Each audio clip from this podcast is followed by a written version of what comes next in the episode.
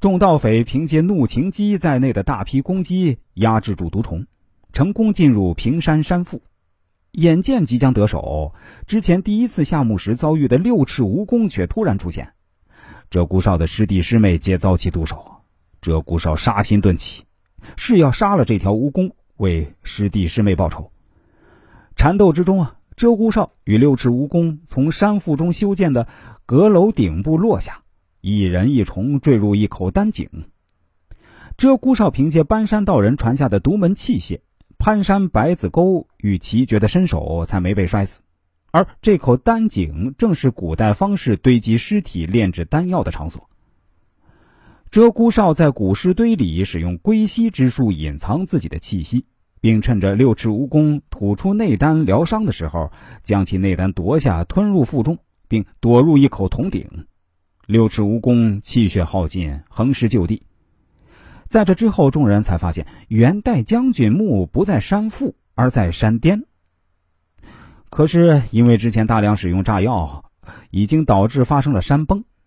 平山山巅，包括其中墓室，从山腰崩塌，千万吨的山体巨岩直坠而下，将在山下驻扎的大队人马砸成了肉饼。鹧鸪哨为了替陈玉楼挽回局势，带着红姑娘与苗族向导洞蛮子前去挖掘崩塌下来的古墓。在山巅滚落的过程中啊，墓室中的棺椁被抛了出来，误打误撞将一只白毛老猿压在棺下。怒晴鸡与一只山林间突然出现的山蝎子黑琵琶精同归于尽。山体滚落的地方正好是历代彝人埋葬死者的彝人祖洞。在棺下挣扎的白毛老猿引发了地表坍塌，鹧鸪哨三人啊再次坠入地下。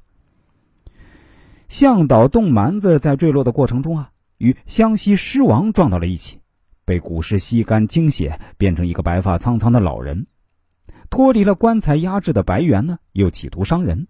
经过一番搏斗，红姑娘的腿骨骨折，白毛老猿被杀死。狮王本来要将鹧鸪哨吸干的，却没想到鹧鸪哨之前吞服的蜈蚣内丹呢，正好与之相抵消。在破损不堪的墙壁上。鹧鸪哨发现了木尘珠的线索，认为木尘珠埋在西夏黑水城中。在盗伐平山古墓的过程中呢，鹧鸪哨提到曾经救了一对流浪兄弟，名叫老羊皮和杨二蛋，并推荐他们加入了谢岭历史。在平山墓中啊，还发现了一具大明关山太保遗骨。经历一番死里逃生啊，鹧鸪哨与红姑娘暗生情愫，陈玉楼看在眼里。就打算为鹧鸪哨和红姑娘保媒，企图拉鹧鸪哨入伙。而鹧鸪哨碍于自己诅咒未解，寿命不长，不愿耽误红姑娘，婉言谢绝了陈玉楼，一心想去寻找木尘珠。分别前，两人立下重誓：鹧鸪哨若取到木尘珠，解除了族人诅咒，必折返入伙，娶红姑娘为妻，与陈玉楼相互扶持，共谋大事。若有违背子曰，一个瞎眼，一个断臂。